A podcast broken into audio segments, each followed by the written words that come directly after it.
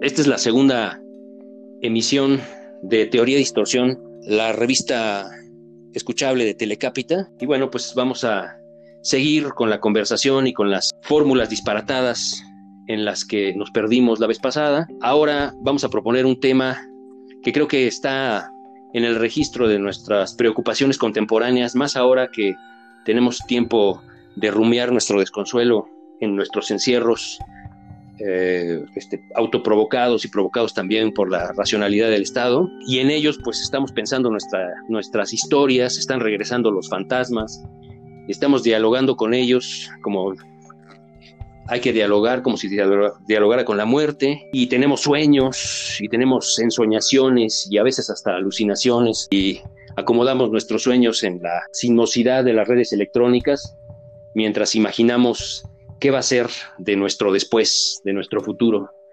Y frente a esa imposibilidad de imaginarlo concretamente, pues creo que deambulamos en nuestros pensamientos y seguimos echándole mayor, más carbón a la, al fuego. Y eso a veces puede tener un sentido, un cierto sentido. La melancolía siento que un principio para no ordenar, porque no, no creo que tenga un orden al menos no racional, pero sí para, para darle una posible red, para tampoco hablar de un recipiente, pero sí una red en donde capturar algunas de estas imágenes. Entonces, pues vamos a darle y a ver qué pasa de nuevo.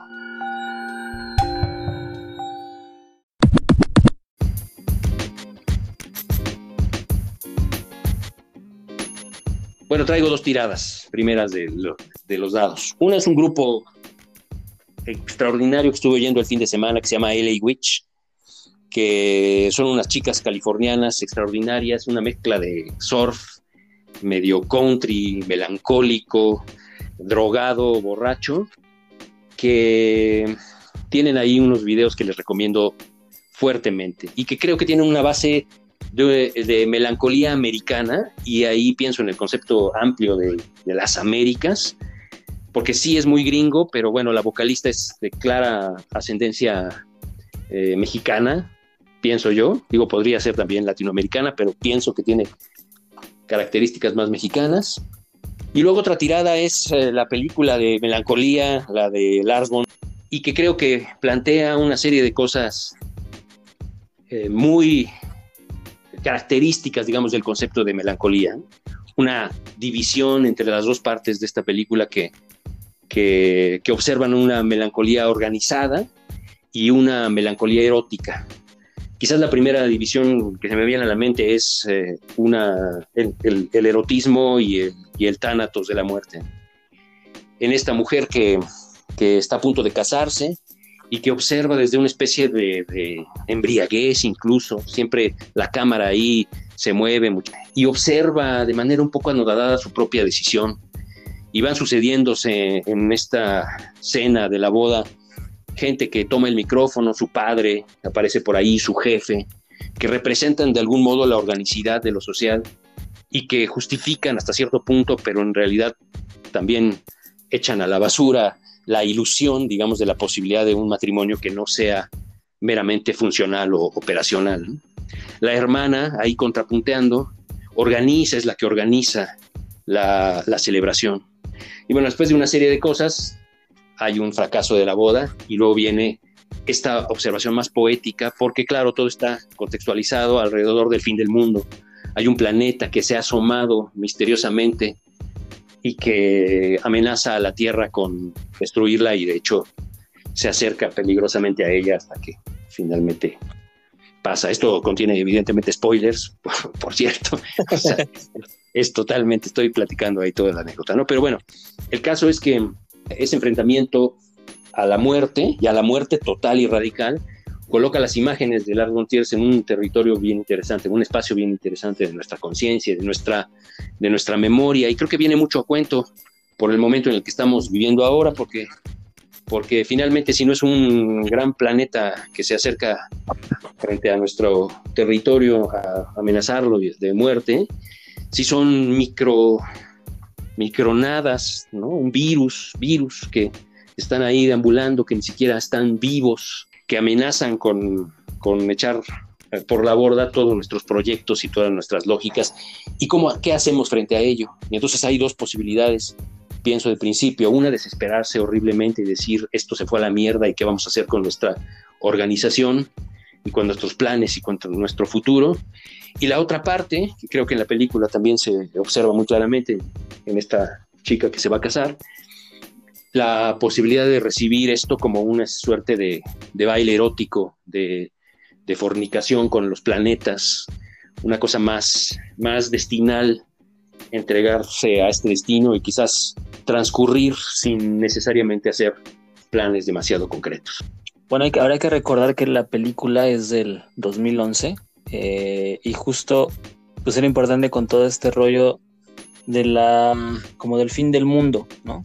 de una especie de pues entra en ese tipo de narrativas distópicas que hablan sobre el sobre la finitud del planeta que volvía a surgir a pesar de que ya había surgido eh, esta sensación de acercarnos a algo que sí podía cambiar las cosas eh, que había ocurrido con la entrada del año 2000 y que nuevamente nos colocamos un poquito en ese lugar.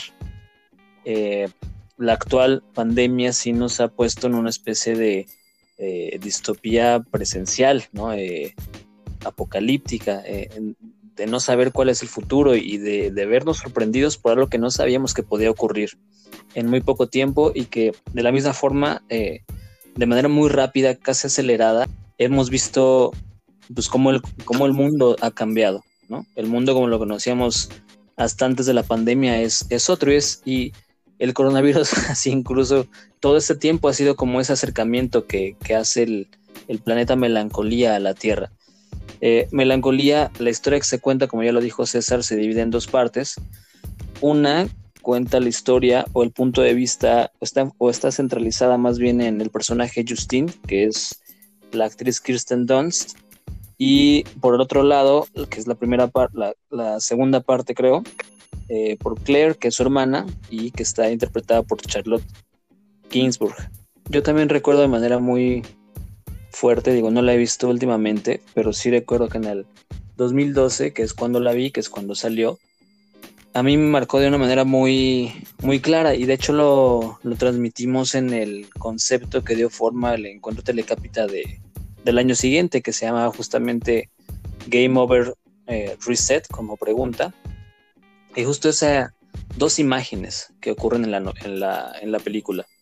Esta que ya relata César, que tiene que ver con esta mujer desnuda, casi casi tomando un baño de melancolía, eh, cuando justamente el planeta iluminaba, la noche como un farol en el cielo, eh, y que simplemente está allí como si constatara la danza, porque de hecho un poco eh, lo que como que revisan, que habían hecho los científicos, que era como una danza del, de la muerte, el que estaba haciendo el, planeta en torno a la Tierra, o sea, porque ya había dado una vuelta y se estaba alejando y de repente vuelve y entonces es cuando lo impacta. Y bueno, ya dijimos el spoiler de que impacta el planeta y tiene que ver con, con eso la película, con ese eh, relato eh, íntimo, pero también extremo, eh, galáctico. En tanto lo íntimo, pues con el, conflicto entre estas dos mujeres, pero el extremo y colosal que tiene que ver con el impacto de un planeta y la, desaparición de, uno de ellos. Y retomo esta imagen, esta investigación que, que, aparece en una computadora en alguno de los personajes, en donde parece que es una danza de la muerte, y regreso otra vez a Kirsten, al personaje de Kirsten Dunst mirando el cielo y mirando esa danza y a partir de, que ella mira eso hay un cambio en ella, según recuerdo. Sale de la melancolía, como que se funde en la melancolía, curiosamente, y deja de, estar en, en tristeza, por así decirlo. Deja de estar en enfermedad. Como que esa contemplación la sana y la persona que, que, mejor transita ese, ese final. recuerdo que cuando hicimos eh, esa telecapita tenía un subtítulo hecho de tres categorías, que era distopía, impas y apocalipsis, y que surgía en gran medida de hacer una lectura del final, del final de esa película. Porque ante esa aproximación de, del impacto, quizás veíamos tres formas de enfrentar el fin. Yo diría pues que una sería la apocalíptica, que es esta de Kirsten Dunst o de su personaje, que es la aceptación de la finitud. La segunda forma sería el impas o la negación, que sería el, pequeño hijo de Claire que también está con ellas, que ya se mete en una especie de refugio imaginario, eh, elaborado con tres ramitas que hicieron. Los, las tres están, las, dos mujeres y el niño están sentados y el niño pues está en otro lado, ¿no? Está en, está en la ficción, digamos que está en una especie de impas. Y por otro lado, contrariamente a como había empezado la, habían empezado los personajes, Claire representaría un poco la distopía o la neurosis, eh, porque es quien está más justo neurótica, eh, nerviosa, no sabe qué es lo que va a pasar y, de esa manera enfrenta el fin. Sí, hay una imagen hermosa en donde está esta chica, Justine, que está recibiendo como rayos, ¿no? O sus dedos están saliendo rayos de sus dedos, ¿no? Como que está percibiendo la electricidad, una especie de, una suerte de, magnetismo extraño que la, que la invade, que sería esta suerte de melancolía proactiva o creativa, de la que hablan Cristeva y muchos autores, a partir, digamos, de la influencia de Saturno, que sería como el planeta de la melancolía, y que se va desarrollando desde las características poéticas o más bien como propiedades poéticas hasta la misma posibilidad del intelecto. Es decir, otro tipo de intelecto, otra forma de inteligir el mundo y que tiene que ver con, este rollo de los humores y de las clasificaciones planetarias.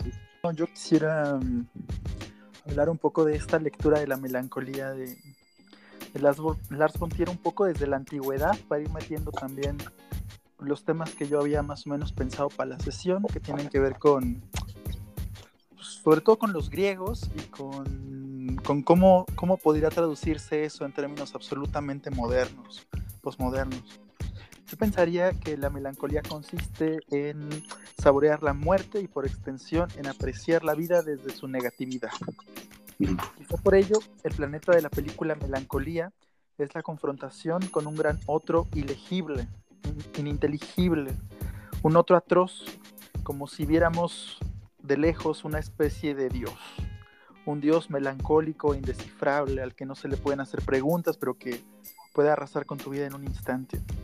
La melancolía entonces sería la, la confrontación incomprensible con lo incomprensible, sin renunciar nunca a comprender, a tratar de, de saber qué está pasando ahí. Em, de ahí que la melancolía sea un poco como dice Judith Butler de la crítica, algo que se ejerce a propósito de un otro, de una otra cosa totalmente distinta a ella. Y esa es quizás mi puente o mi vía de escape hacia la antigüedad, porque es en la antigüedad donde la otredad es eso que genera o que fomenta la melancolía. Hay un, alto relieve, una escultura en alto relieve en el Museo Nacional de Atenas que presenta a un marinero que sabe que va a morir. Demóclides es el, marinero que está en la proa del, del navío viendo hacia el mar, sabiendo que no va a ser enterrado en el terruño y que, y que, o sea, que morirá insepulto y que extraña su tierra porque fuera de su tierra él es nadie, no es conocido. Y en ese momento lo habita la melancolía. Es esa otra, es esa otra edad la que lo, destroza. Eh, entonces, esa otra edad pertenece en la antigüedad ya sea a la tierra, a la nación o a los dioses encarnados en ese terruño. Eh, y lo que él, o lo que se libera de la confrontación de Demóctides es eh, un sentimiento de tristeza e impotencia frente a una realidad que él ha reconocido. Por lo tanto, no es que en la melancolía haya tristeza o consiste en la tristeza misma, sino que esa tristeza se deriva de la confrontación, que a la vez genera un impulso positivo del que hablaban, en torno al intelecto y al cuerpo. Eh, la tristeza absoluta o solamente esta tristeza absoluta derivada tanto de lo incomprensible como de lo inafrontable es capaz de sobrepasar la impotencia y la desdicha.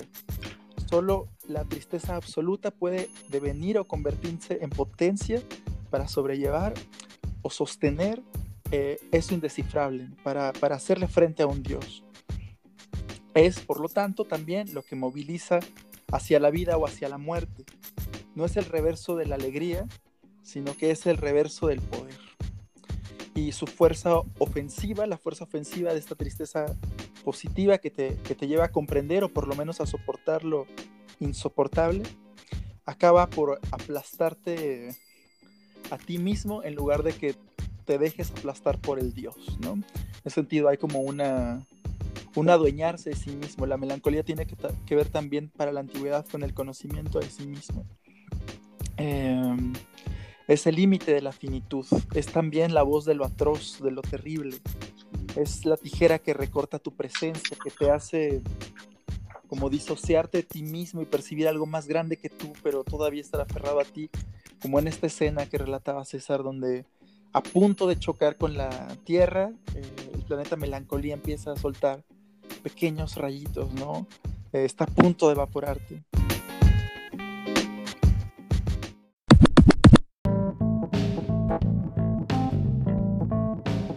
Cristeva, este libro que tiene, se llama creo Sol, Sol Negro, Sol Negro. Y ella habla de un caníbal melancólico, que me parece interesante el concepto por el por justamente esta especie como de, deseo otro de, devorar y de devorarse a sí mismo, pero desde un punto de vista no, no ejercido desde como desde la obtención de un beneficio y un valor determinado que se vuelve a, colocar en el mismo registro de, acumulación, sino que este se resta quizás desde, desde el tono. Tengo acá, por ejemplo, el perder al perder el objeto, el narcisista melancólico se aferra a la tristeza que reemplaza al objeto. Es decir, la idea de un otro que se ha ido funciona como, como espacio vacío para la restitución. Pero bueno, el, depresivo ha sido desheredado de un bien elevado que es innombrable y representable, que hablábamos en la sesión pasada un poco este rollo de la restitución y la posibilidad de que yo restituyo con mi imaginario, mi, sensación, este objeto otro, que puede de principio ser angustiante, porque creo que el arte de Occidente, cualquier tipo de representación artística en Occidente, es una suerte de agonía pausada frente a esta imposibilidad de reemplazar eso otro que se ha ido y que esto, de todo, dice Cristeva, es la génesis de la individualidad occidental y que de algún modo agoniza en el arte también, con algo que vuelva a ser eso otro, sino que siempre será una cierta restitución, pero que al menos se mantiene en un intento de equilibrio, ¿no? quizás sin la angustia radical de la falta que podría convertir justamente en distorsión, ¿no? Porque la vez pasada hablábamos de la distorsión y que la distorsión eh, funcionaba en el momento en el que la falta era irrestituible. Y el arte intentaría, a muy duras penas, al menos en Occidente, y en los países occidentalizados que somos nosotros, eh, mantener esa angustia eh, sin que se desborde del todo. Pero claro, en la repetición de esa, de esa, de esa fórmula, la industria cultural está también cansada, de algún modo, ¿no? Es decir, ha sido al infinito ese muerte y recomienzo, muerte y recomienzo del arte. La negación de la postura antecedente con una nueva propuesta, ¿no? Avenida Lesper diciendo tonterías y todo el mundo atacándola, ¿no? Y luego otros más saliendo con sus nuevas teorías para intentar sostenerse en un lugar en el que esa representación se está desgastando. Quizás este es un momento de melancolía radical en esos términos de, de Cristeva, ¿no? Es decir, un canibalismo de la melancolía que eh, no puede sino usar ese registro porque no tiene otra opción Entonces no podemos sino imaginar que al salir vamos a volver a operar en los mismos términos en los que habíamos operado. Difícil creer en la utopía de que esto se va a caer. Esto va a continuar.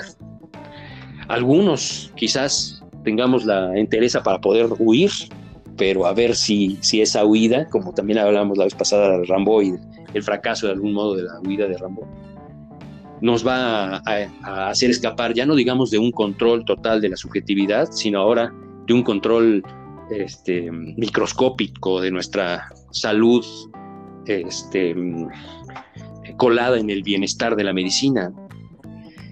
Pero bueno, en esa fisura que se cierra cada vez más, que parece cada vez menos visible, ahí es en donde quizás haya que encontrar la, posibilidad, vamos, para no ser absolutamente catastrofistas.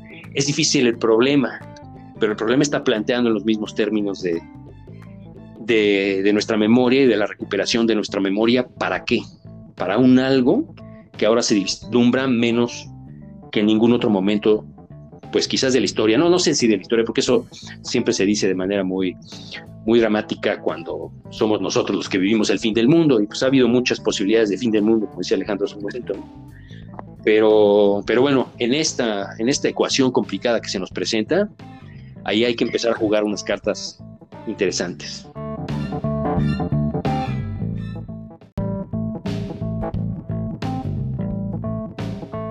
Pensaría que el arte es ese gran otro como, como el planeta que escribía hace un rato, ¿no? Como este dios sin conciencia, ilegible, brutal, pero a la vez inocente que está ahí.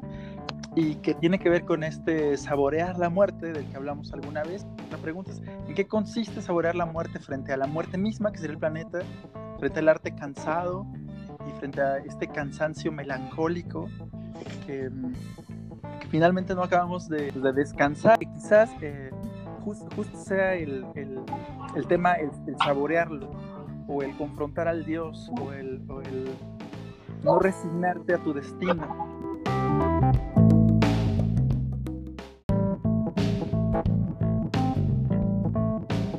descansar del cansancio melancólico podría, podría tener que ver con una especie de renuncia a esta melancolía que se ejerce respecto de algo distinto de ella, eh, respecto de un dios, de la muerte, del arte, de todas esas cosas que para los modernos resultó aburrido, para, para decirlo pues rápido, ¿no? El aburrimiento consistía en que pues sí, el arte inventa cosas, pero pues en mi vida, o sea, yo, yo que no soy un dandy, yo que no soy melancólico, yo que no quiero vivir como tirado a la confrontación con un dios o con lo insoportable. Yo prefiero reír, yo prefiero tontear, yo prefiero cotorrear, yo prefiero, yo prefiero no aburrirme, ¿no? Prefiero no tener esa disposición grandilocuente en mi vaso y en mi hígado, pero, pero salir a correr, salir a ligar, salir a cotorrear. Y esa, esa, ese entretenimiento que en el siglo XIX va conjurando el cansancio que va conjurando la confrontación, lo inalcanzable y que va a convertirse en la industria del entretenimiento que, criticarán entre otros, por ejemplo, Adorno, Horkheim, van convirtiendo esta, esta melancolía cansada o este efecto del ser humano melancólico en, en dos cosas. Una, en aburrimiento, en spleen, en, bueno, como no lo voy a no lo voy a enfrentar y no lo quiero y no me quiero problematizar ni voy a hacer arte, me aburro y por el otro en una máquina de melancolía que entendería como una una melancolía sin objeto, una añoranza sin, sin cosas, la pura sustitución, el puro sentirse mal, que es como, como esta depresión casi que por nada. Y no, no por nada porque se minimicen las enfermedades mentales y tal, sino, sino porque no hay que hacer, ¿no? Eh, no hay suficiente precariedad como para morir o como para obligarte a, ser explotado siempre, ¿no? Como en la pandemia, ¿no? Mucha gente está en casa y se supone que tiene trabajo, pero puede dejarlo un poco a un lado. Eh, y tampoco hay como gran entretenimiento, gran cosa que hacer en, en el mundo contemporáneo. Entonces, eh, digamos, si no tuviéramos que captar la melancolía como una como un efecto o como una consecuencia solamente del espíritu, sino de los estímulos al cuerpo, de los estímulos a la vida, eh, la melancolía no podría ser siempre este cansancio, esta confrontación con Dios o tal, sino de venir, cambiar en una cosa más pedestre, más, más chafita, más aburrida, que sería pues el tedio, ¿no? Sí, yo estaba dándole vueltas a, este libro de Enzo Traverso, Melancolía de la Izquierda. Está interesante porque plantea el problema en términos históricos, de la, si no el fracaso, la, como la, la recomposición de la izquierda después de los ochentas.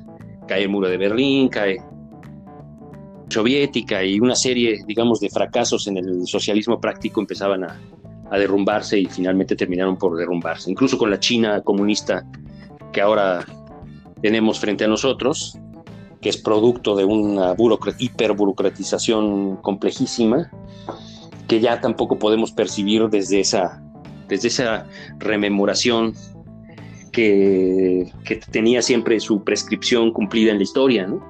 Si cuando la historia empieza a desdibujarse como esta especie como de, lugar prometido que, que, el materialismo y la racionalización, digamos, del, el de la clase este, entrante que iba a tomar la, el, poder no se cumple, entonces la memoria se queda un poco seca o un poco buscando a ver a dónde, ¿no? Hay una frase que apunté acá que dice, la tensión entre pasado y futuro se convierte en una suerte de dialéctica negativa mutilada que bueno, pues obviamente alude a Adorno, pero también se va hacia, las, hacia los lados de, de la, una suerte de utopía de la memoria que Benjamin también está un poco rumiando por ahí, ¿no? Sir Benjamin sería un poco el representante de esta ontología de la actualidad, ¿no? Es decir, una especie una suerte de autocrítica, que es una que es un ensimismamiento en el yo de nuevo, o sea, esa primera parte de la melancolía que implicaría un, un seamos honestos, ¿no? Pero seamos, pero dialoguemos con una cosa interna, inmanente, que, que necesitamos cuestionar para ver en dónde está, y que pasa un poco con la izquierda algo similar. Y Traverso no lo lleva por el lado de la, necesariamente por el lado del fracaso, es decir, si hay un peligro de fracaso, pero define a la melancolía como un campo de emociones, porque eso es lo que pasa con la melancolía. En el caso de, de la película de, de Lars von todo es, el, es melancolía, ¿no? Porque el planeta que llega es la melancolía de todos y cómo se enfrenta cada uno de esos personajes a su propia posibilidad melancólica. Lo cruzo con lo que dice Cristeva acerca de que pues sería un poco como el, el espíritu detrás de toda acción occidental, ¿no? Es decir, una especie, una suerte de, de tierra prometida fracasada, ¿no?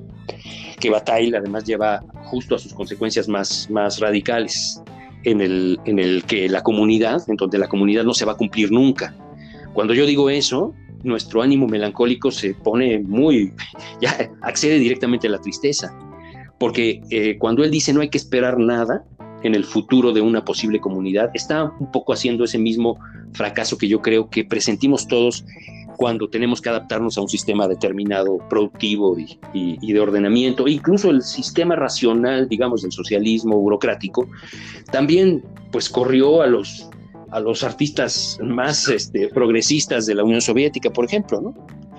En fin, es decir, esta pretendida mm, suerte de historicismo artístico stalinista que a los más, este, que a, personajes que estaban imaginando una sociedad futura todavía en la posibilidad, ¿no? Y entonces ese fracaso, Traverso dice que lo, lo lleva hacia las posibles fragmentaciones y pues lo deja, al menos en estas partes que, estuve revisando, en una posibilidad de que en algún momento esas fuerzas pudiesen volverse a, convertir en una potencia.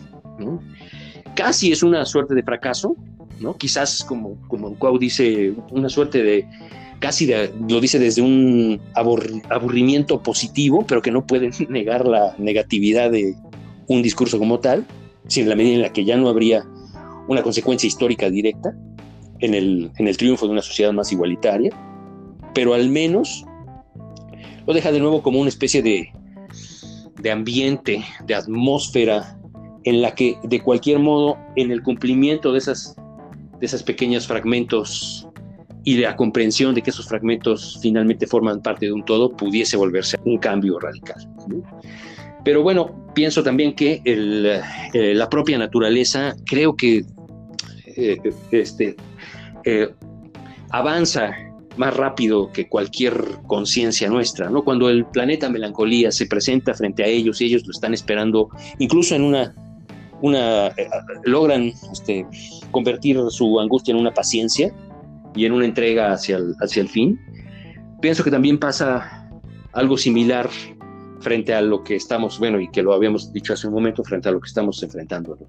Es decir, al final, quizás no sea la racionalidad historicista o el acomodo de las costumbres, eh, sino otra cosa, ¿no?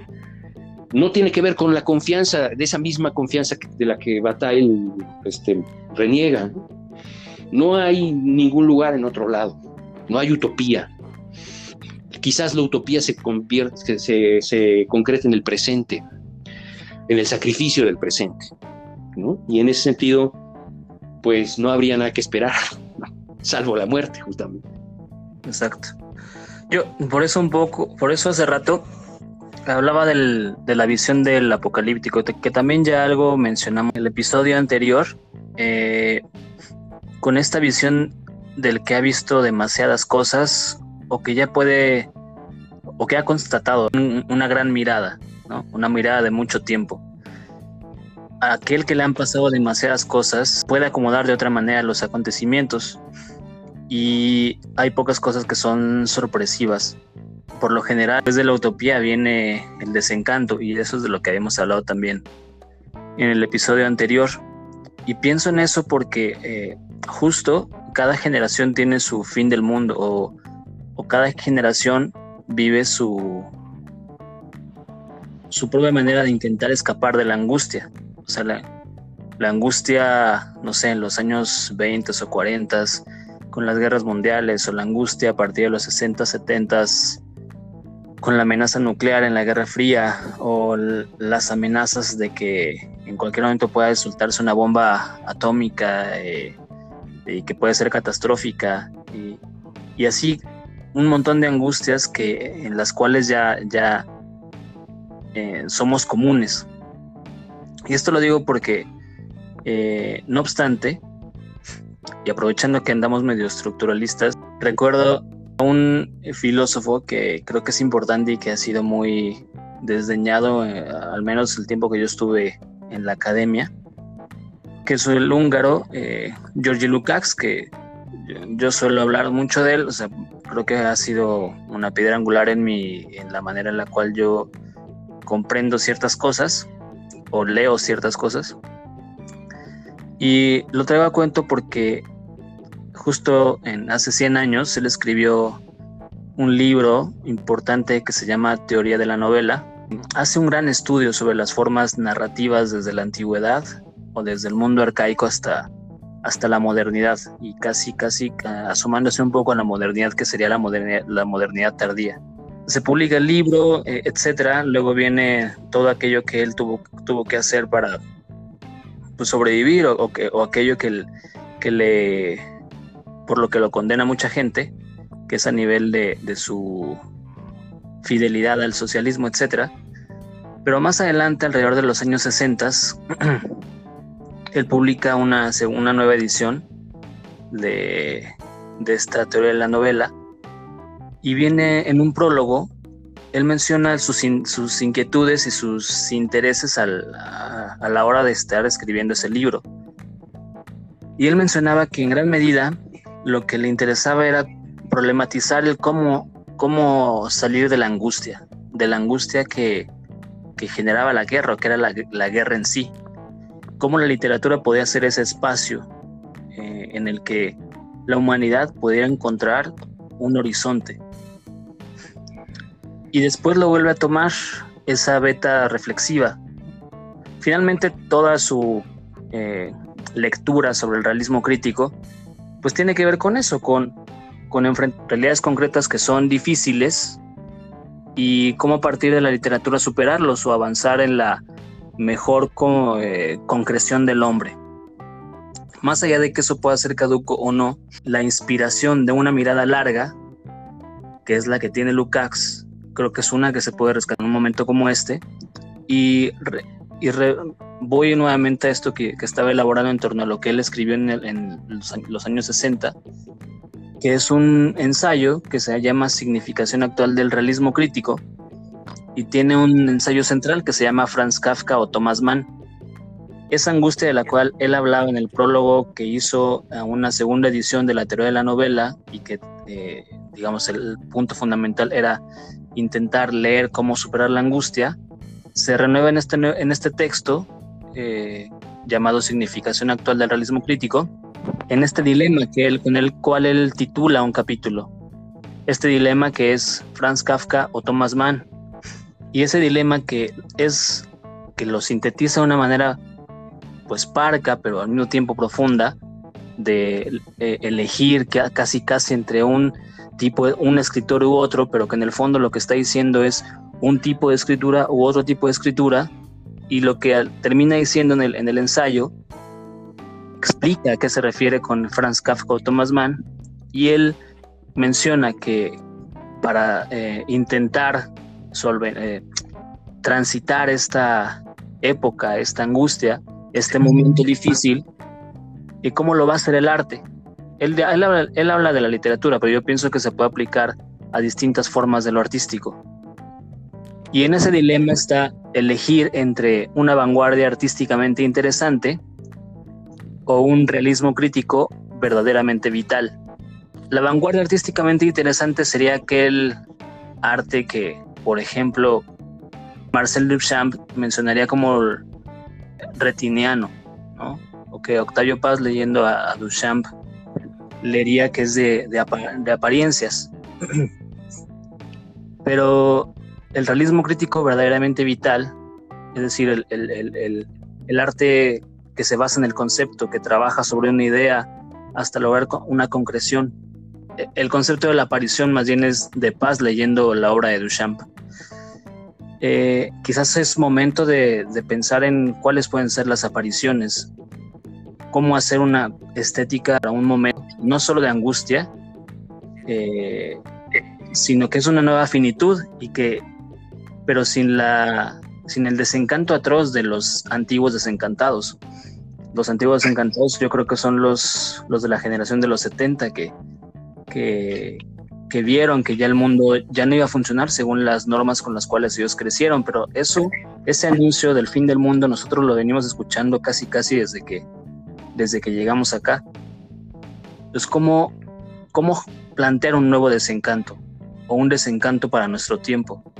No solo el desencanto de aquel que, es el, el, borracho que se va a la cantina y, termina allí sus últimos días entre cocaína y prostitutas. Quizás puede ser, un, esa es una vía, no estoy negando la que puede ser una vía para algunos, pero para los demás que no, que no van a elegir eso, y siendo recomendable la visión desencantada, una tarea es construir ese desencanto y, y podría, sería, podría parecer antitético, ¿no? Porque sería darle una cualidad utópica al desencanto, pero creo que va más allá.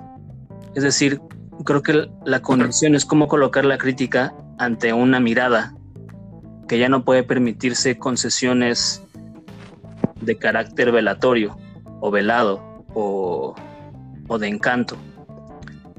Voy por último a esta, a esta imagen de la cual ya hablamos en, sobre la película de Lars von Trier. Porque ese baño que se da a Justine, ese baño de melancolía que yo digo un poco que la salva, es lo que la, lo que la, lo que la hace cambiar. Pero es sobre todo lo que ella ve y es lo que nosotros no vemos. Quizás el cambio o el nuevo desencanto parta de la mirada y de cómo eh, intentar complejizarla. Ella vio algo que nosotros vio que no solamente es con los ojos, ¿no? Es darse cuenta de algo. Y ese darse cuenta es, es una tarea por hacer.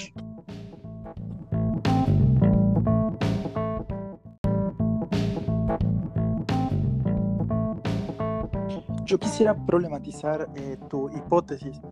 Mm, me, me, gusta mucho en términos de, de, espíritu, me gusta mucho como en, como en la política que ofrece, muy, muy marxista a ratos, ¿no? Soñadora, qué guapa, eh, vitalista, pero yo lo leería un poco mucho más desencantado. Es decir, yo no pensaría que hay, una especie como de vanguardia oscura, ¿no? Soterrada, que va a mostrar cómo el arte genera una estética para estos tiempos de muerte, sino que más bien ya está esa estética dada, ya está hecha, y más bien se acomoda y se reconoce, ¿no? Eh, aparece, esas son las apariciones. Es un poco lo terrible, uno esperaría, digo, digo esto a propósito de Duchamp Paz de las apariciones, ¿no? Y lo puenteo con eh, Deleuze.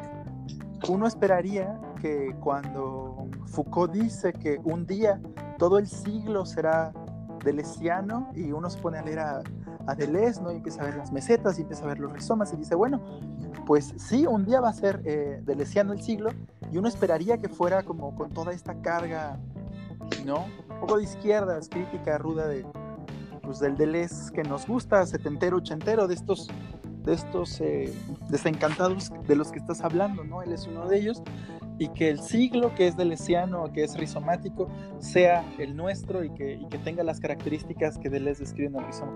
Pero cuando ves el siglo en concreto, y no en, en lo que soñó Deleuze, sino en lo que hay en nuestro siglo, el siglo ya es rizomático, ya es delesiano y no coincide con, con lo que él pensaba, ¿no? Eh, hay, hay referencias tautológicas, se borran los autores, las cosas parecen horizontales, pero en realidad no lo son, son, son solo otra forma de dominación, ¿no? Entonces yo, yo pensaba como, o sea, llevando esa idea, eh, es muy desencantadora, pero me parece que es como, como sincera con, con, la realidad inmediata que habitamos, ¿no? Y no con esta realidad melancólica que queremos producir y, y, y mirar ahí donde, donde no hay tal cosa quizás, ¿no? Esa es, quizás la melancolía. Bueno, eh, ¿dónde lo veo? Bueno, ¿dónde está la estética contemporánea? ¿En dónde la vemos? En el trap, en el reggaetón, ¿no? Ahí hay algo. Y aunque a muchos les gusta y tiene su ondita y, por ejemplo, la hipersexualización de las chavas como una especie de encaramiento y tal, eh, como una estética como urbana o posturbana en la que, que hay como un tedio y una realidad cotidiana, eh, lo primero que se hace es desactivar esas manifestaciones estéticas. ¿no? Decir, bueno, sí, pero es que no son el alto arte, es que tampoco son el, el arte que va a venir a, a, mostrar como, no sé, una experiencia común de la comunidad, de una idea. No lo sé. Yo lo que encuentro es que eso que está brotando aquí y ahora es, eh, es el arte desencantado, es el arte como como post-melancólico y no tiene que responder a las, a las categorías de Lukács o no tiene que responder al, al, a la estética, no sé, de Rancière o de Deleuze, ¿no? Que, que, nos gustan, que leemos y que conocemos. Y ahí viene como el, la, la interferencia, ¿no? Con, con esta proyección lucaxiana sobre nuestro tiempo. ¿Qué tal que la melancolía y, y por extensión ¿Qué tal que los remedios melancólicos contra la bilis negra del siglo XXI, o más bien generados por la bilis negra del siglo XXI, pues no son tan guapos, ni son tan, tan despertadores, ni son tan, tan tal, sino que son lo que son. eh, es, este arte que, que les dice a unos cuantos pocos, es, es, esta música como muy local que se desprecia, que se escucha, que luego pega, ¿no? ¿Qué tal que está ahí y lo que hemos hecho es como ignorarlos y tratar de construir como las, los reproches que se les hacen a los filósofos de academia, ¿no? Construyen sistemas que no están acordes a la realidad, que, en realidad solamente están funcionando en una temática, en una línea o con, con, un juego de autores. Y pongo un ejemplo que para mí siempre es un ejemplo muy caro, porque es como una, un argumento al hombre, ¿no? Un, una falacia dominem, pero que tiene ahí una cosa, ¿no? Hablabas de la angustia, Ale, hablabas como de cómo encara el arte la angustia, ¿no? Eh, yo, yo, lo pondría como, lo llevaría a un plano político, que es muy real, muy vigente, muy cabrón, ¿no? y es eh, cómo encaró el siglo XX y XXI la angustia política de la precariedad, del mercado, de la raza, de un montón de cosas. Bueno, lo encaró con el nazismo. Eh, Heidegger, que es un filósofo de la existencia, ¿no? Que está pensando cómo se habita el mundo, ¿no? Y cómo se relaciona, da con la angustia como experiencia existencial del siglo, ¿no? Pero cuando ya tira su rollo y tal, pero cuando tiene que elegir él en su vida práctica concreta una experiencia para contener la angustia, para ver cómo lidiar con ella, cómo hacerse con la vida, elige el nazismo, ¿no? Y como premio eh, lo convierten en rector de la universidad. no manches. Eh, sí, las, las respuestas concretas a la angustia que, que, vivimos hoy, no solo que podemos pensar, imaginar o proyectar, sino las efectivas con las que las personas de a pie, de todos los días, sobrellevan su angustia son el alcoholismo, la violencia familiar, eh, el racismo, la discriminación, el clasismo, eh, la violencia, no sé si a ustedes les pase, pero acá en Cuernavaca tú sales, tienes que salir alguna cosa por la pandemia y la gente está ultra violenta y con unas ganas de consumir increíbles, es decir, pienso que más que renunciar a hacer respuestas, lo cual está chido, no hay que renunciar a hacer las respuestas, primero habría que reconocer las respuestas inmediatas, reales que están en nuestra cotidianidad, ¿no? Mm. ¿Cómo enfrentan las personas su angustia? Yendo a consumir, yendo a embriagarse.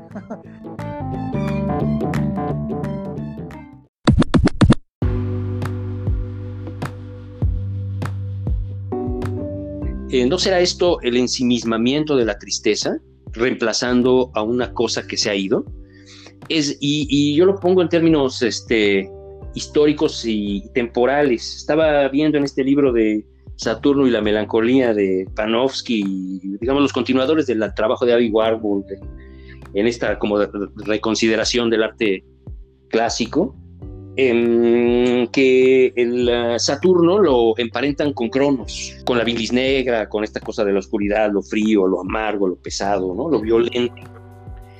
Y, y, me gusta la referencia temporal en ese, en ese espacio justamente porque ellos están, en realidad comienzan el libro revisando un grabado de Durero, pero en fin, entonces ahí eh, determinan algunas cosas que tienen que ver con la temporalidad y, aparece un ángel justamente en este grabado que me refirió solo por contacto memorioso al ángel de la historia de Benjamin que hablábamos también la vez pasada. Y este ángel en el grabado de Duero también está sentado junto a un perro que representa, dicen ellos, la muerte, en fin, ¿no? una serie de, cuestiones que son más eh, de, en términos de, un poco como de arcanos ahí que hay que revelar, ¿no? Hay una serie de números, en fin, ¿no? Pero bueno, lo, lo, ligo a esto con el problema de, como de la, de la, de nuestro exceso en el ensimismamiento de la cultura occidental. Porque cuando yo intento salir, intenté salir un poco para, para dar clases, para, para intentar eh, encontrarle una fuga al problema de batalla acerca de la comunidad, de que la comunidad ni siquiera se añona, porque ese es un, esa es una lógica cristiana. Y pero entonces es una pregunta paradójica, porque entonces si no añoras y si no esperas nada del presente, pero tampoco esperas nada de un futuro posible, entonces ¿dónde está? Entonces me encontré este término de comunalidad que no tiene para que, que, de, algún modo sí arman desde una perspectiva sociológica indígena. Entonces decía, bueno, la comunalidad no tiene la teoría resolutiva o, pretendidamente resolutiva acerca de los conceptos más en este orden clasificatorio de Occidente. Pero no, no, no podemos decir que las comunidades que son presentes y que en algunos casos viven todavía en el neolítico, y que cuál es el pedo del neolítico, si siguen hasta nuestros días también vivos y también comiendo este, eh, cosas más frescas de lo que nosotros podemos imaginar en ninguno de los lugares a los que vamos a comprar nada. Finalmente, pues, en este pasado presente en el que viven, ellos han logrado tener otra manera de vincularse con eso que no se ha podido lograr en la complejización de las teorías y de las, y de las especulaciones acerca de, qué hacer con esta historia. Y por eso voy a lo que decía al principio. Em, es un ensimismamiento en la tristeza que reemplaza ese objeto del que habla Cristeva, Y creo que no está aquí y no está en ningún lado, pero decir que no está en ningún lado solo es una suerte de crítica negativa, digamos. Es decir, no está aquí, pero, es, pero puede ser que esté. Y quizás el transcurso de uno al otro mundo, digamos, como si se tratara de un, mundo paralelo, ¿sabes? Más en términos borgianos, como un sendero que se bifurca, pero es decir, esta conciencia no confiada en los términos del historicismo y de la temporalidad occidental, si lo dijo antes fulano y lo dice después mengano, sino sencillamente porque ocurre en un presente perpetuo, podría ser una fórmula, quién sabe si para salir, quién sabe si para encontrar en la sífilis y en la venta de, ¿sabes? de, colmillos de elefantes o de esclavos, nuestro propio fracaso, pero nuestro propio fracaso no es el fracaso de la humanidad, es el de unos pobres güeyes que confiaron su, que le apostaron todo su resto a la cultura occidental, pero no desaparece lo humano, quiero decir. Pero hay otros lugares, pues, ¿no? Y ese otro lugar no está en ningún lado. Y el hecho de que no esté en ningún lado es lo que fundamenta la posibilidad de que exista. Si no está en ningún lado que pueda categorizarse. Y ni modo.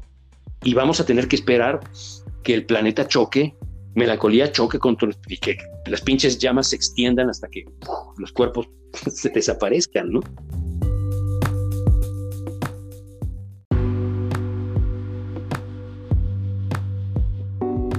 Vale, vale el argumento, estoy de acuerdo, siempre y cuando se asuma también que cuando decimos humanidad no nos referimos realmente al conjunto de toda la humanidad, pasada y futura, presente, de todas las ¿no? los lugares de la Tierra, sino nos referimos a una categoría filosófica. Ah, es verdad. ¿No? Ahí hay una falacia, por ejemplo, porque estamos tomando o tratamos de naturalizar una serie de conceptos que pertenecen a Occidente mismo, que pertenecen a esta como política de la verdad, ¿no? Que tiene una producción de realidad. Y en esa medida, pues, o sea, yo sé que un mexicanito ahí perdido en alguna provincia, ¿no? Ni siquiera en la Ciudad de México, sino ahí en, Pachuca, ¿no? Por ahí. pues no va a ser el próximo hito del pensamiento, ¿no? Pero a la vez, ¿por qué no?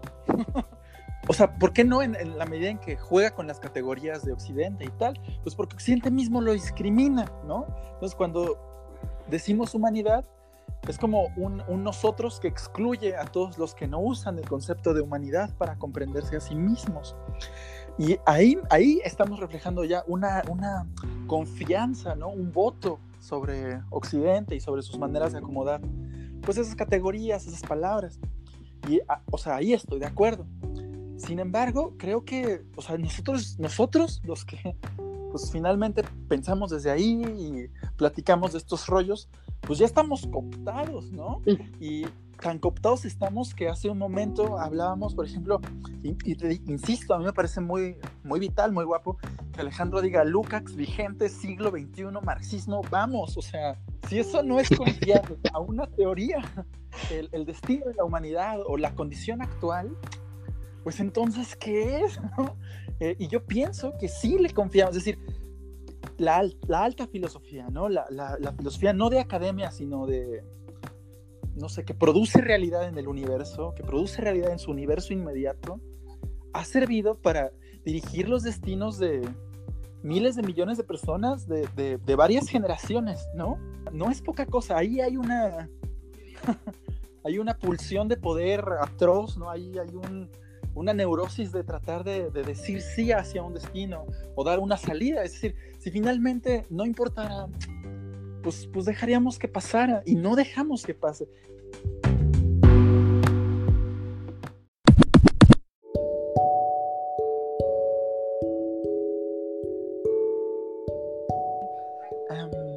Pero yo regresaré a Justin justamente, a Justin, cómo Justin puede saltar ese, ese, ese problema.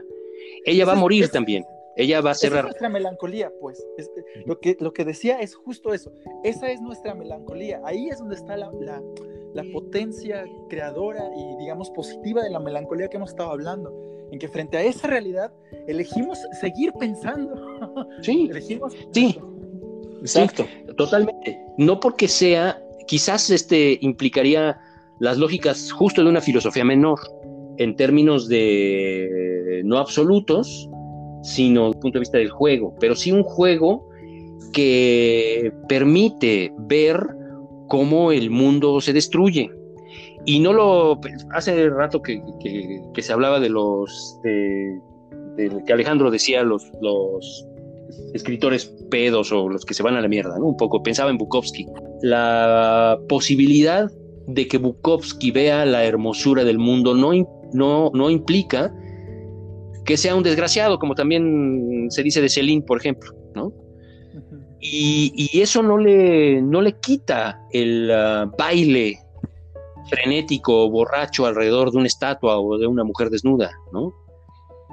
O de una escritora frente a un hombre, alrededor de un hombre desnudo, sino, sino sencillamente no, le quita pues esa, esa, celebración. Esa celebración es parcial y, y esa celebración permite la, el acomodo de la muerte de una manera un poco más real, yo pienso, no sé, más como es como que al final toda tu existencia, si hayas este, publicado todo y hayas, te hayas ganado todos los premios del mundo, de todos modos hay una finitud que no es registrable.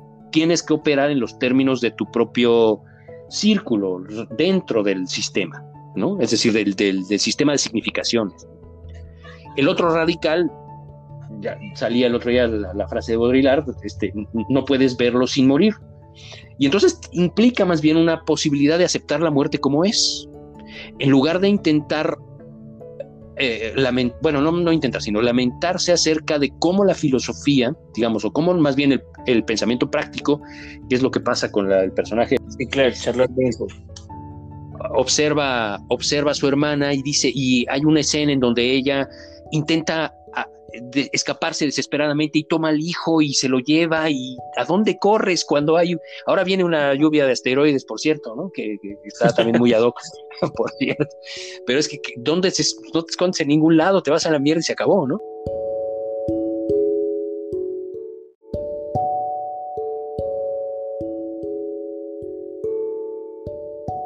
el planeta va y se estrella. Y las dos hermanas terminan juntas no con el hijo creo, ¿no? Esperando el fin. Ajá. Tomados de la mano. Sí, tomándose de la mano en una, creo como en una especie de tipi o algo así, ¿no? O en una casita ahí de palitos, ¿no? Ajá. Y luego viene una ola de fuego y se acaba la película. Y bueno, pero, o sea, estamos frente a esa posibilidad. ¿Cómo vamos a, sí, o sea, pero estoy ahí, ¿no? ¿Cómo vamos a reconsiderar el, el hacer? Porque algunos van a decidir sencillamente volver a correr hacia sus, lugares de seguridad, ¿no? Quizás yo no tenga las agallas para irme a Abisinia, ¿no? Pero quién sabe. Tengo ganas, ¿no? También, o sea, si dan ganas un poco. No quiero vender cuernos de, elefante. Lloraría si, los tengo que arrancar. Si, lloro, si mato una hormiga, ¿no? O sea, ya estoy jodido por, por, por romántico sensiblón, ¿no? Pero este, pero sí, dentro de todo no, no podría hacer otra cosa que no está dentro de mi propio registro epistemológico, pues, ¿no? Pero, pero bueno, ahí está el juego, porque lo que es cierto, pues, es que la, la existencia del otro está, ¿no? Y yo no lo puedo leer. No puedo leer como, como, como un delfín remonta a los olas o como una ballena decide saludar a un pescador. ¿no? no puedo, no sé nada de eso. Tengo idea. Y ahí hay algo, ¿no? Ahí hay algo podemos llamarle una política animal o no sé, ¿no? Pues, volveremos a caer en la categorización. No estoy queriendo salirme, porque no puedo. Pero sí que haya una cosa que sé que no sé y que mandará sus señales como pueda, ¿no? Y que si la señal es un virus que nos mate a todos, pues ya está la señal. ya está sellado esa diferencia, ¿no? O sea, la diferencia radical es, es la muerte. Es el rastro del signo que no se puede arrastrar, como dice Derrida. Es la máquina melancólica, ¿no? Es decir, acaba de haber una potencia y una melancolía, digamos, positiva, ahí donde se ejerce respecto de una cosa distinta por la que sientes la melancolía y la que te hace pensar y bla, bla, bla. Pero cuando es la, pura melancolía, como el puro lugar, como cuando nada más es como la melancolía por la melancolía o este impulso que baila y baila y no, no acaba de aterrizar en, en una representación práctica, en una manifestación concreta o en un algo, es una máquina melancólica. Sí, sí, sí, no sirve de nada, pero Sí, también no sé. Pero sí, es cierto. La, hipótesis, o sea, la hipótesis es que es la que decías un poco hace ratito. El mercado, o sea, esta pura inercia de tristeza que genera la pandemia, que genera querer consumir, es ya la máquina melancólica. Por eso el tedio, ¿no? Ese es, ese es como el, el, corte que ponía en el siglo XIX, es decir, lo que a mí me parecía asombroso de Baudelaire, que además coincide ¿no? con todo el diagnóstico del siglo XX en torno a los pasajes, en torno a la vida ¿no? del siglo XIX, es que hasta ese punto donde la industria empieza a crecer y empieza a producir una nueva forma de sentir y de vivir, hay una melancolía que está ligada pues a una otredad radical, a, un, a una cosa que se puede enfrentar, pero instaura, instaurada en la industria de ciertos modos de vivir, hay una melancolía automatizada, que es la que permite dirigir conductas, consumos, eh, comportamientos, sentimientos, ataques. Esa, esa Exacto, sí. Sí, es lo que el mercado tiene del cristianismo en la tierra prometida. Promete un, un espacio que nunca se cumple, sino es con la acumulación de más y más y más cosas.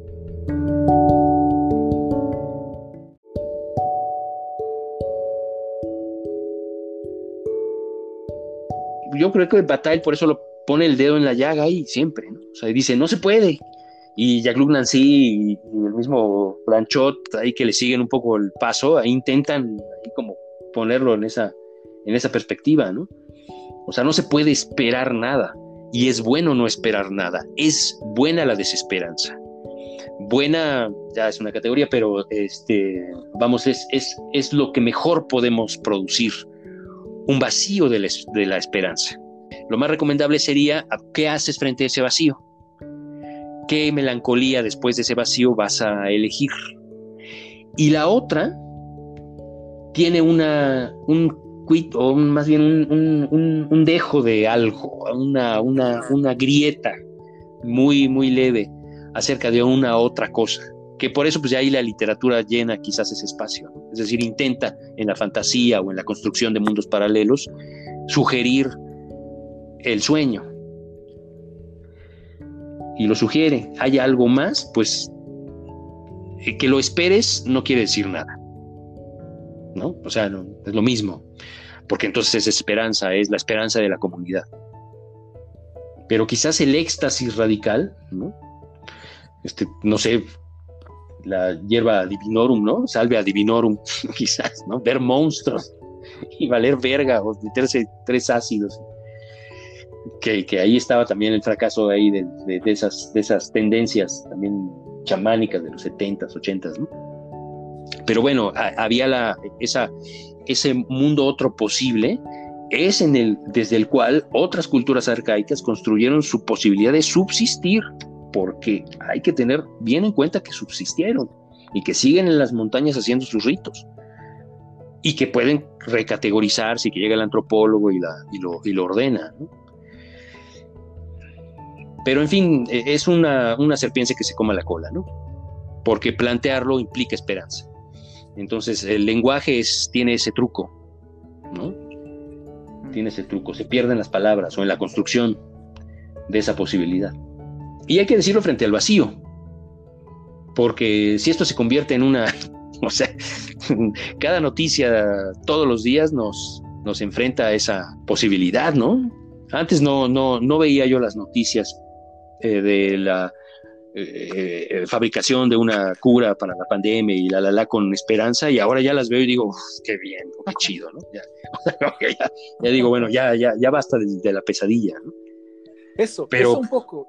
Volviendo, volviendo a la, a la melancolía, digamos, positiva, a esta melancolía como experiencia más como colectiva o individual y tal, eh, hay, como un buen apunte, ¿no? O sea, para Aristóteles el hombre de genio es esencialmente melancólico, porque los estímulos que eh, tiene del exterior afectan a, sus, a su vaso y a su hígado. Creo que son la bilis negra, eh, la bilis amarilla, la flema y la sangre, ¿no? Entonces afectan el, el vaso y el hígado y los hacen deprimirse y por lo tanto poner mucha atención a las cosas pero esta atención está condicionada por los estímulos que, que, le generan y por su natural temperamento hacia la tristeza, hacia, hacia el malestar. Pero, pero eso es justo que no le han dado oportunidad a personas no melancólicas de pensar, que es un poco lo que estás diciendo con otras culturas. ¿Qué tal que el monopolio de las categorías, el monopolio de la, de la melancolía estuviera ¿no? en, en, otras culturas y nosotros, digamos que todos nosotros la asumimos porque no son nuestras, ¿no? Eh, nos colonizaron y tal, pero pues las habitamos si fuéramos esos, esos otros que están en Avicena, esos otros que, que son los pigmeos de no sé dónde, entonces podríamos como contrarrestar o contravenir esos movimientos de pues el mainstream, ¿no? De las categorías dominantes y tener una, una no una salida posible, sino otro juego de problemas, ¿no? Eh, quizás, quizás ahí es donde la melancolía cede al aburrimiento, ¿no? Que volvemos tanto a esto porque no encontramos respuesta, pero habitar de verdad otra cosa sería renunciar a este problema, sería no ser melancólicos, no ser nosotros. Pero pues ya constituidos, pedirnos dejar de ser es, es de algún modo destruirnos. Sí, sí, y no, no en el, eh, en el eh, exceso necesariamente, ¿no? Sino comprender la, la finitud. Por eso la, la, película es muy buena en ese sentido, porque lo representa eh, dicotómicamente muy bien. Todo el mundo se va a la verga, pero sobre todo esos dos personajes, ¿no? Esas dos maneras de contar la historia. De todos modos, el mundo, no, sé si para, para el fin del mundo de los huicholes, porque los huicholes tienen varios fines del mundo, otro tipo, pasajes, ritos de pasaje, ¿no? animales que hablan y que los que tienes que hablar, formas de construir el, otro lugar que, tiene que ver con otras, otra percepción. No soy capaz de hacer otra cosa más que romantizarlo, un gran problema del que no me podré escapar. Entonces habrá una manera de sentarse menos cómoda y una manera más cómoda frente al desastre que hemos construido. O sea, como partícipes de una educación, no por responsabilidad productiva o laboral, sino sencillamente porque somos eso. claro, está la actitud un poco del cínico. A veces Sioran, que es uno de los más culeros de los culeros, tiene un punto en, el, en su manera de argumentar desde el desencanto. Claro, él lo coloca en términos de gruñón, de viejo gruñón. Es como una serie de pasos, de bailes para provocar. Es un boxeador ahí, este, ¿no? Sabes, con, con un estilo engañoso. Claro, es fácil darle un, bueno, no sé si tan fácil, pero debe de ser fácil, no sé si tan fácil para mí, pero debe de ser fácil darle un buen gancho al hígado y tirarlo a la lona. Pero el güey en Tatu está bailando y baila, ¿no? Ese fracaso, de la manera en la que puede. Siendo un pinche güey que no quiere salir de su casa. En fin, lo digo como una forma de las posibilidades de baile, ¿no? Frente a la cosa que observas de frente, que dices, güey, no, pinche planetota, ¿para dónde corro? Para ningún lado. o sea, ya está muy cabrón. Pero bueno, hay algo, ¿no? Hay algo allá afuera, que es la ilusión del sistema, del organismo, que se va a seguir reconstruyendo. O sea, no hay nada utópico en esto, salvo la posibilidad, no sé, de hacer huertos, de irse a otros lados. Pero bueno, siempre dependerán de un sistema, ¿no? Eso sí estoy claro. Es decir, siempre dependerán de tu manera de construir el sistema. Pensaba que también podría haber otras cosas cotorronas y guapas como el amor, ¿no? El amor en todas sus formas, bla, bla. Eh, la crianza, o sea, digo, no es como una, movida mía que yo tenga no hijos y tal, pero pienso que ahí se activan otras cosas, ¿no? Lo que tú decías, la agricultura, hacer pan. Ahí hay, o sea, dentro de nuestra propia lógica, código y configuración, se reactivan otras salidas, ¿no? Sí, puede ser, ¿no? O sea, como intento, ¿no? Digo, la, la, e, es esa cosa del, del antropólogo que se convierte en un otro por medio de la, de la iniciación y todo este rollo, ¿no? Que, bueno, pues me acuerdo del karate aquí intentando pintar la bardita y ya me burlo de mí mismo, ¿no? Pero, pero sí es eso, ¿no? O sea, pues entrégate a una cosa que es, que es labor, mera labor, utiliza de nuevo el cuerpo, ¿no? Transforma en, en los otros lugares una cosa que podría ser posible pero no es este, la consecuencia directa. La consecuencia directa es el desastre y el dominio, de nuevo, de unos sobre los otros y el control de la subjetividad. Eso ya, ya estaba escrito, ya estaba hecho. me, parece que en Waking Life, esta película como de entrevistas y tal sobre la existencia, le hacen una pregunta a un físico muy interesante. Es algo así de, ¿usted cómo coincide las casualidades del universo, no? Y muy inteligente el, el físico responde como, algo así como decir sí una vez en la vida es decir sí a todo el universo. Em, digamos que del reverso o, el anverso de la melancolía podría ser pues esta, esta ilusión de que, o sea, sí fuimos dominados, sí asumimos las categorías, pero si no lo hubiéramos hecho, hoy no podríamos platicar, ¿no? Entonces no es que, oh sí, abracemos entonces la colonia, no, pero frente a esa realidad, es decir, frente a este apocalipsis inevitable, frente a esta destrucción terrible, pueden aparecer otras cosas. Eh, un maestro alguna vez nos dijo, que alguien me explique las carnitas y la barbacoa sin, sin la colonia. Era como que, chale, maestro, no nos diga eso. Pero, pero a ustedes les gusta, ¿no? O sea, se, echan su taco de barbacoa después de la cruda. No, pues es que sí, ¿no? Eh, y yo creo que ahí es donde puede aparecer como también otra, otra actitud posible. Es decir, es posible para un melancólico dejar de serlo como, como algo así como melancólicos anónimos, ¿no? En el que todos los días a tratar de, dejar de ser un poco tú, a, tratar de dejar de ser un poco eso. Bueno, la melancolía generosa de la que hablan estos Panofsky y los Klibansky y tal, tiene un poco que ver con eso también. Hay una melancolía que es, que es la que permite una, un intelecto de este tipo, ¿no? O sea, porque creo que la danza de la muerte no siempre será triste, ¿no? Hay una danza alegre, la danza de Nijinsky, este bailarín este que me enloquece también y termina siendo esta danza de la muerte frente a los espectadores extrañados que dicen que está haciendo esto. Cuando Gurdjieff trajo o llevó a Francia estos bailes extraños, este, el, el refinamiento europeo, decía, ¿qué cosa es esta porquería, ¿no?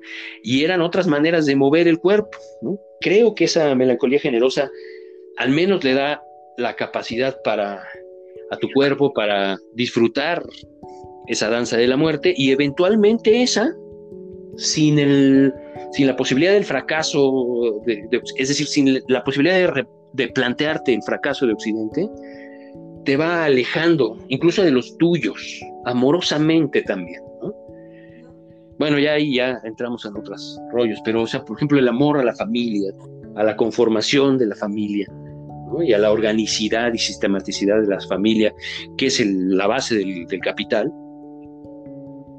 tendría un solo escape, y sería el amor incondicional, el amor no racionalizado en la, en la parcialidad administrada del, valor, del, del, ahorro, de la, ¿no? de la sino sencillamente es ustedes están allá y yo estoy acá y, y más allá de lo cualquier cosa, este, podré amarlos, ¿no? Suena muy romántico, obviamente, pero, pero quizás sea una vía de escape, ¿no? No lo haces eróticamente, lo haces tanáticamente, viendo sus caritas desvanecerse frente al planeta que les, se los va a quemar igual que a ti no sé, haciéndoles mimos mientras se derriten como cera.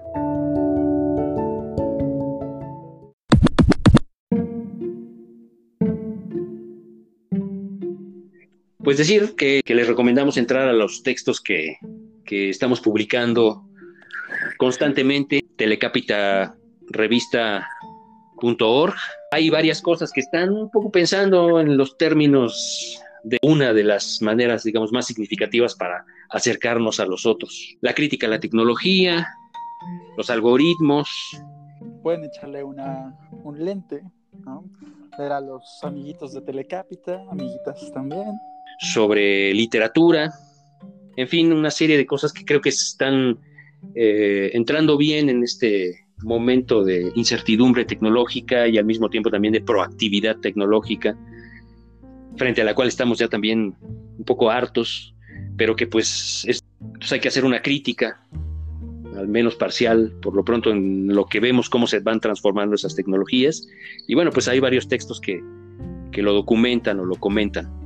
Solo tienen que teclear en Google revista Telecápita y ahí les aparecerán los posts. La revista ha tenido varias etapas. Curiosamente, momentos de crisis nos han puesto en, en reoperación, ¿no? Eh, al principio comienza como un encuentro de arte, pensamiento y nuevos relatos y muy pronto eh, se decide generar una plataforma para contenidos que dialoguen con la realidad inmediata.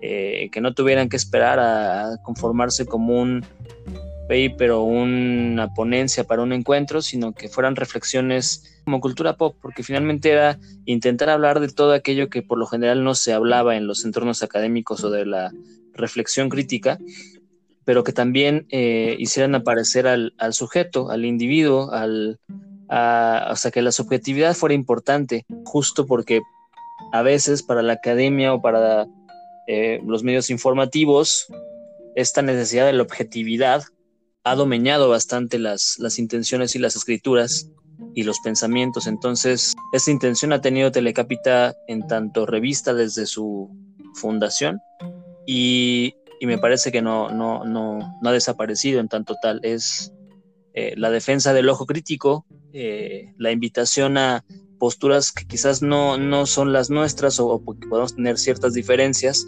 pero que, que encuentran acá un espacio también de resonancia evidentemente afinidades y también eh, un espacio que pues, puede ser utilizado por, por, quien así lo decida, ¿no? Somos una, eh, desde hace 10 años, una iniciativa independiente, para bien o para mal, pero así nos hemos mantenido todo este tiempo y, y más bien haciendo las cosas por una especie de necesidad intrínseca o interior de cada uno de quienes conforman.